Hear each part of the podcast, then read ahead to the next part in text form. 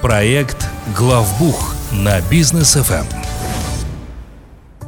Дорогие друзья, мы вас приветствуем на волнах Бизнес ФМ в проекте Главбух с Лолитой Закировой и Татьяной Горбачевой. Сегодня э, Лолита и Татьяна у нас не одни. У них гость впервые в нашей программе. Я надеюсь, что это будет э, традиция такая постоянная. А, Лолита Татьяна, добрый день. Здравствуйте. Всем здравствуйте. И разрешите представить Ербол Омарханов, директор Ассоциации микрофинансовых организаций Казахстана. Ербол, приветствую. Добрый день. А, так, микрофинансовые организации Казахстана. В последнее время что-то как-то часто мы начинаем э, видеть новости в новостных лентах и так далее, вот именно про вашу сферу деятельности. Расскажите, с чем это связано, почему, какие основные вопросы, какие основные, возможно, проблемы сейчас стоят перед э, МФО в Казахстане? Да, действительно, сейчас в информационном поле очень много информации о микрофинансовых организациях, в основном негативного характера. Но я бы хотел пояснить э, то, что микрофинансовый рынок, он сам по себе неоднородный. Э, можно разделить его условно на две части.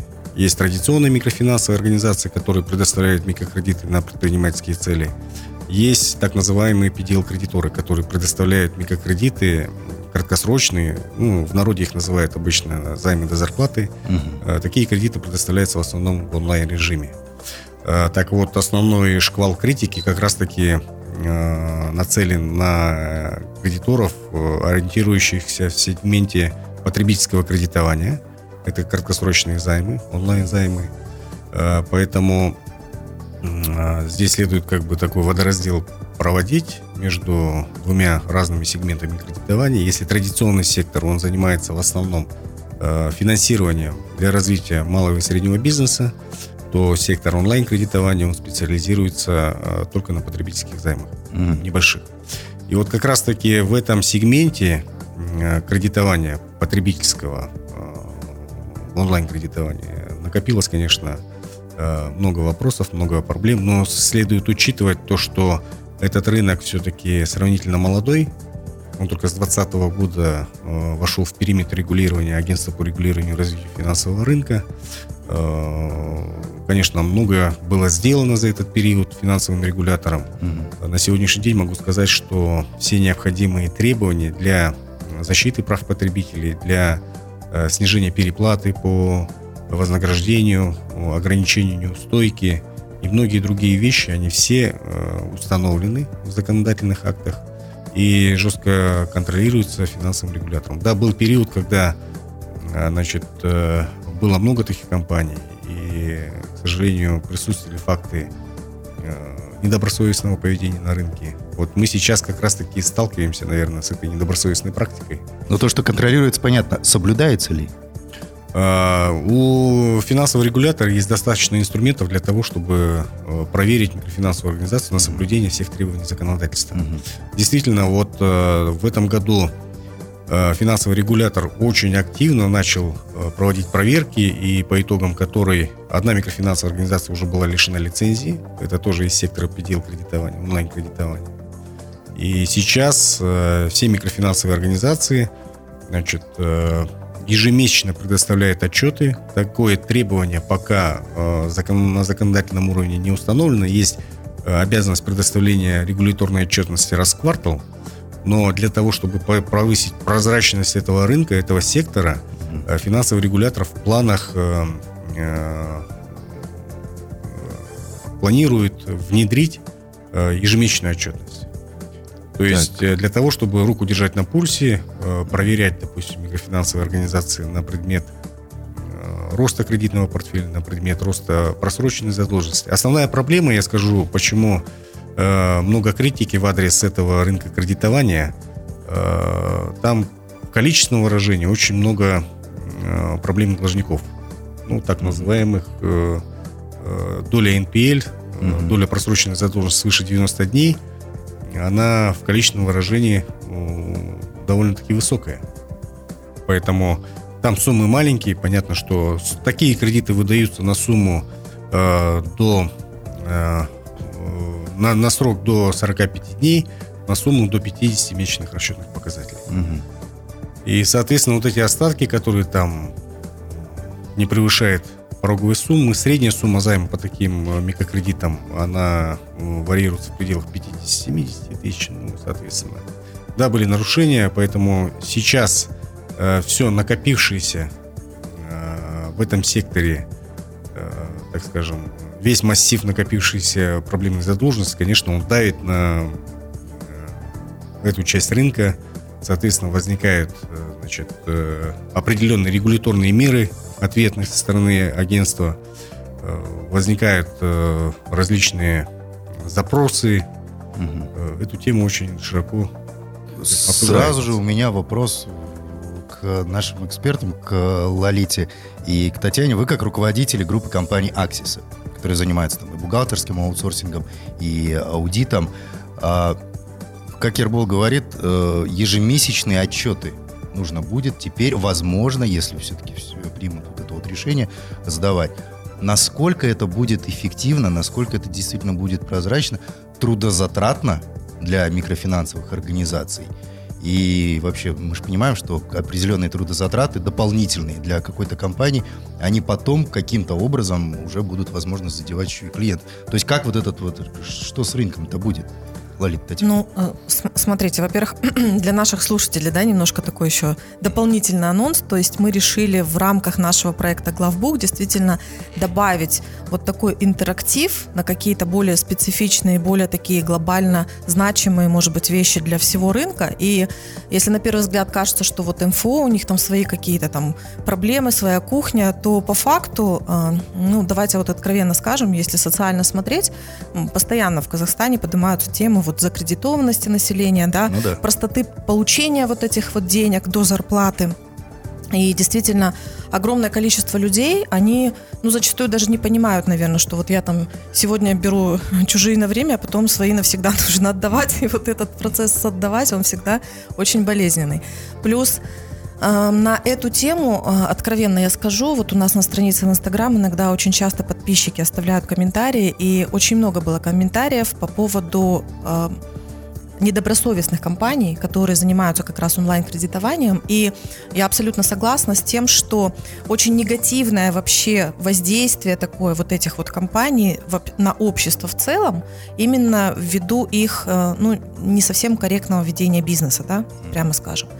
И это где-то вот становится в формате онлайн-кредитования равно мошенники.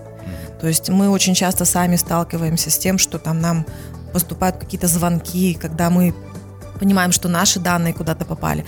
Вот, поэтому а, если смотреть на то, что делает регулятор, вот я как гражданин, я это поддерживаю. Потому что я понимаю, что вот этими действиями регулятор, он в первую очередь как раз должен вот э, расчистить рынок и создать, в общем-то, то правильное понимание и онлайн-кредитование для физлиц, и краткосрочных каких-то кредитов для предпринимательства, чтобы это позитивно воспринималось, чтобы микрофинансовые организации, они не были как какие-то там буржуи, которые сидят на деньгах и пользуются незнанием и вот этой вот финансовой безграмотностью и населением населения и предпринимателей. А если мы говорим про отчетность, ну, так как я вот ну, немножко слежу за тем, что происходит и каким образом внедряется отчетность, ну, тут, э, прямо скажем, очень часто у нас новая отчетность, она внедряется, наверное, не совсем так, как это должно происходить. То есть а, а, регулятор со своей стороны, да, он правильные вещи запрашивает. Опять же, есть определенные уже отточенные механизмы, вот это страшное слово, словосочетание пруденциальные нормативы, да, которые там многие даже и не знают, что да. это такое, это то, с чем, в общем-то, живут финансовые институты, живут уже не первый год. Но когда вдруг на коленке появляется какой-то отчет, который еще и, оказывается, нужно делать ежемесячно, а исполнитель, он зачастую, наверное, там месяц, полтора, два тратит на то, чтобы разобраться, а что, собственно, он туда должен да, в этот отчет требуется. включить, да, то, естественно, это кроме нервозности ничего не вызывает. Поэтому, если про внедрение какой-то отчетности, я считаю, что это должно происходить все-таки с нормальным вовлечением исполнителей, э, с тестовым периодом, с какой-то тестовой группой, которая, понимая, что там должно быть, попробует это сделать. Потому что ну, финансисты там, э, бухгалтеры поймут, что э, собрать отчет, конечно, там несколько ночей, ночей не поспав, можно, любой. А, но если у тебя сами, сами системы изначально не настроены на то, чтобы у тебя эта информация там собиралась в автоматическом режиме, то ты, значит, действительно просто не будешь спать и собирать его ручками. А, большой вопрос, а нужен ли такой отчет, потому что там 100%, даже вот прям не делая каких-то проверок, там будут ошибки. Ну, просто человеческий фактор. Ручками собирая, все равно ты где-то что-то там пропустишь или а, лишнее добавишь. Конечно, это удорожит там, скажем, те э, услуги, да, которые МФО предоставляют, просто потому что трудозатрат будет больше. Но э, по факту мы обычно, опять же, сталкиваемся с такой ситуацией, что компания, она ну, не может просто так, даже там своему бухгалтеру или исполнителю, кто отчет этот будет делать, сразу же повысить зарплату. И все это очень сильно нагнетает обстановку внутри самих компаний, которые вот такие... Это, это в принципе, не только Э, МФО касается, это любых компаний. Так что я, я за эти отчеты однозначно. То есть какая, какая-то отчетность и какая-то прозрачность, она должна быть. Я за то, чтобы на уровне государственных органов поднималась вот эта финансовая грамотность, и чтобы было понятно мне, как потребителю, что я прихожу в какую-то компанию, я понимаю, что вот эта компания, она в рамках законодательства действует. Это не какой-то там непонятный в подвале он, онлайн непонятно что, где я там перехватила деньги, а потом выясняется, что там, оказывается, 1500% в день мне начисляется. Mm. То есть вот, вот этот момент надо как-то учитывать. Татьяна, а вот в мировой практике микрофинансовой организации, как они регулируют, регулируются ли вообще, и как это должно было должно быть правильно в Казахстане? Ну, давайте начнем с того, что любые финансовые организации, в принципе, во всем мире, они регулируются. Вот, то есть неважно, это микро, макро, а люб, любой финансовый рынок, это считается одним из рынков, которые наиболее зарегулированы. Как, как во всем мире, так, в принципе, это пытаются сейчас сделать и в Казахстане. А другое дело, вот как правильно мы уже говорили, что этот рынок относительно молодой, вот, и вот то, что сейчас пытаются все-таки внедрить это регулирование на этот рынок, оно как, как бы, как Ларита уже говорила, что да, отчетность какая-то должна быть и должна быть прозрачность, но в то же время это все должно делаться, опять же, плавно, постепенно и грамотно, чтобы регулирование вот это вот, оно не стало наказанием для вот этого молодого развивающегося рынка и, в принципе, полезного для нашей страны, вот, и в то же время как бы ну, повысила прозрачность, и, ну, но не стало как бы кам не разрушила вот этот сам бизнес и не, не упала дополнительными какими-то расходами именно на потребителя. Угу. Так, я предлагаю э, на короткую паузу отлучиться. После мы вернемся, друзья. Э, тема интересная, есть о чем поговорить. Сразу после рекламы продолжим. Проект «Главбух» на бизнес FM.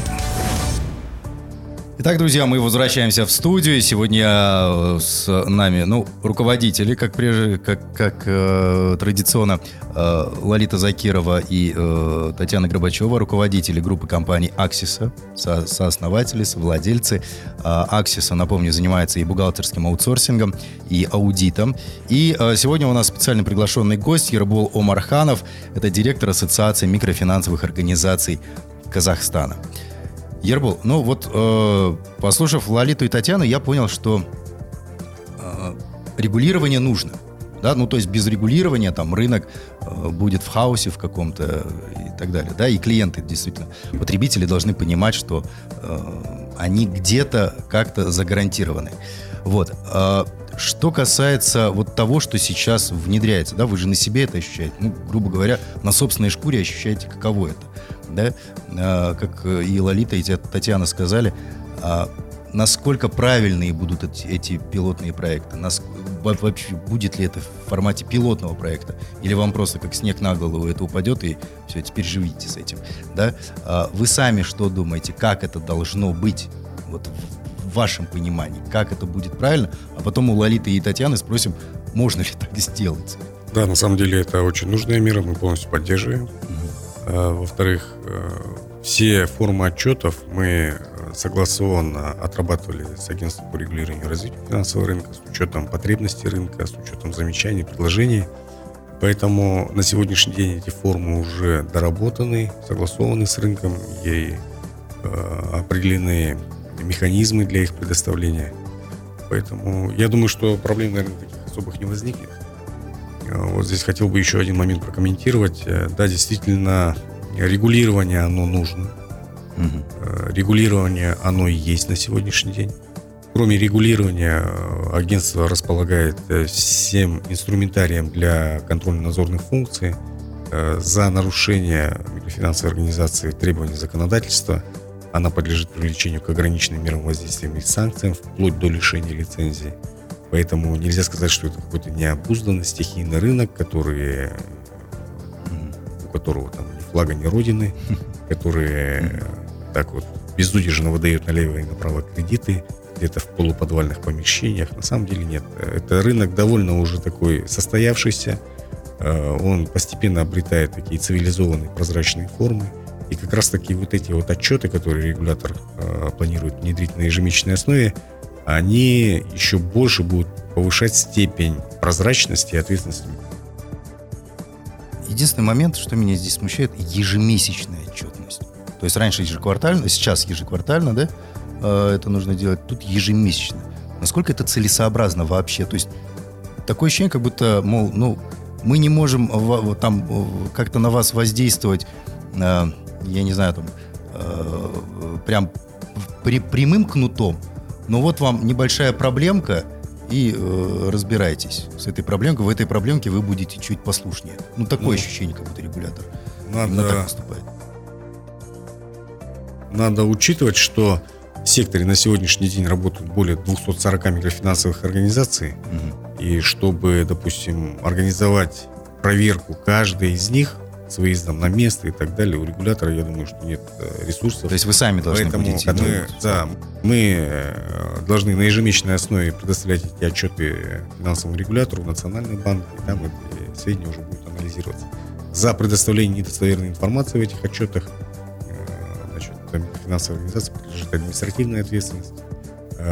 Почему это значит, как бы очень важно для самих МФО, Потому что в законе есть требования о том, что если микрофинансовая организация в течение э, более трех раз подряд, в течение 12 последовательных месяцев нарушает или привлекается к ограниченным мерам воздействия и санкциям, то это является юридическим основанием для лишения ее лицензии на осуществление микрофинансовой деятельности. Поэтому с учетом того, что это будет ежемесячно предоставляться, mm-hmm. конечно, были возражений со стороны участников рынка. В основном это финансовая организация, которая не располагает определенными трудовыми ресурсами там, для того, чтобы обработать эту информацию mm-hmm. в автоматическом режиме и так далее.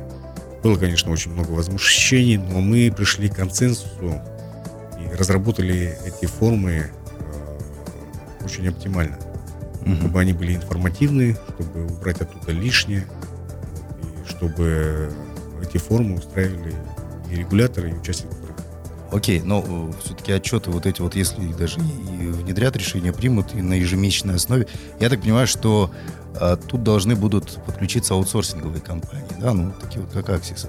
Татьяна, Лалит, чем аутсорсинговые компании, чем, чем вообще а, та же самая Аксиса а, может быть полезной вот именно в этой ситуации?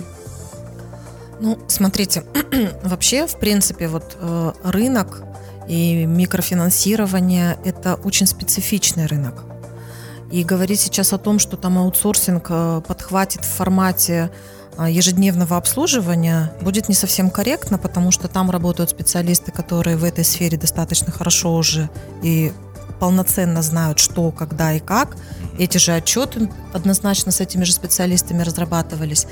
А, момент такой, что дополнительно к отчетности, и тут, ну, я, честно, поддерживаю, опять же, тоже направление, то, что а, у нас абсолютно, в общем-то, на всей территории Казахстана применяются международные стандарты финансовой отчетности. Да? То есть на постсоветском пространстве я могу сказать, что далеко не все страны решили пойти по принципу поддержания именно МСФО, международных стандартов финансовой отчетности. Кто-то начал свои собственные стандарты разрабатывать и они отличаются от МСФО, и это, в общем-то, не позволяет э, и компаниям, и определенным там даже бизнесам э, в формате одного какого-то там э, вида отчета соответствовать и сравниваться с другими компаниями мира. А, у нас в Казахстане МСФО, и это удобно. И если мы говорим про вообще финансовые организации, то во всем мире, конечно, они в рамках стандартов МСФО работают, что и у нас как раз тоже делается. И если даже меняется что-то или остается что-то как есть в э, работе микрофинансовых организаций, то у них э, много будет сейчас вопросов именно по МСФО, по тому, как стандарты применять. А, плюс вообще МСФО это, честно говоря, очень сложное для изучения вообще даже чтение, для, даже для чтения, это, это, это вот такие вот огромные там толстенные книжки, и их очень тяжело читать даже профессионалу, поверьте мне. Даже на родном для вас языке. Потому что э, там ну, очень специфичные термины, очень специфичным текстом написанные, да. да, то есть очень сложно понимать даже их. И если компания впервые применяет МСФО, то есть, грубо говоря, там компания работала, работала как-то там ну, неважно как, да, а теперь вот все, мы применяем МСФО, все, вот с сегодняшнего дня мы применяем МСФО, так не получится. То есть тоже для того, чтобы применять МСФО, нужен стандарт, он уже тоже написан, и там есть определенные шаги раз, два, три, четыре, пять, которые нужно сделать. Вот в этом как раз мы можем помочь, потому что у нас есть опыт, мы понимаем, как в рамках консультации помочь компании в это самое МСФО войти. Дальше. А, в процессе работы у компании, естественно, будут еще какие-то определенные операционные вопросы. Тут возникает момент, что для компании нужно понимать, а где она должна подключить свой внутренний аудит – может быть, у компании уже есть служба внутреннего аудита, может быть, ее нужно организовать, потому что, ну, понимает компания, что есть такие контрольные точки, на которые нужно обратить внимание. Здесь мы тоже можем помочь, потому что тоже в этом опыт есть. Ну и э, вишенка, да, на торте, которую, в принципе, как раз и будут ожидать э, все э, микрофинансовые компании, попадающие под новые правила регулятора, это то, что по результатам, по соответствию с МСФО им нужно будет проходить обязательный внешний аудит. Опять же, в рамках стандартов применения международных стандартов финансовой отчетности. А, то есть мы, как аудиторская компания, естественно, проводим такого рода аудиты для того, чтобы подтвердить, что финансовая отчетность компании, она составлена так, как это требуют правила, стандарты и регулятор. Ну, к этому я хотела бы дополнить, что а, многие, э, что, что да, да, необходимо пере, перейти на а, международный стандарт финансовой отчетности, на МСФО. Сам процесс действительно такой не, не однодневный, то есть тут бухгалтер должен а, четко понимать правила, как переходить и как потом эти правила применять в дальнейшем. Вот. Но здесь я хотела бы еще ответить, отметить а, именно проведение аудита. То есть вот мы с вами уже говорили, что рынок молодой, рынок развивающийся, и опять же, мнение существует, ну, как бы в Казахстане, в принципе, на рынке, что а, эти компании такие достаточно стихийные. Но вот компании, которые, в принципе, проводят и заказывают аудит, а даже репутация, то есть даже если они заказывают инициативный аудит, они обязательны, то рейтинг именно таких компаний, как бы класс, он повышается. То есть проведение аудита, это, в принципе, где-то как-то считается престижным. Почему? Потому что компания говорит, да, я вот соблюдаю требования, у меня все внутри хорошо, и я не боюсь вот этой проверки. То есть многие компании, которые заказывают инициативный аудит, они говорят, да, мы открыты, мы прозрачны, и вот у нас есть мнение независимого эксперта в проведении такого аудита.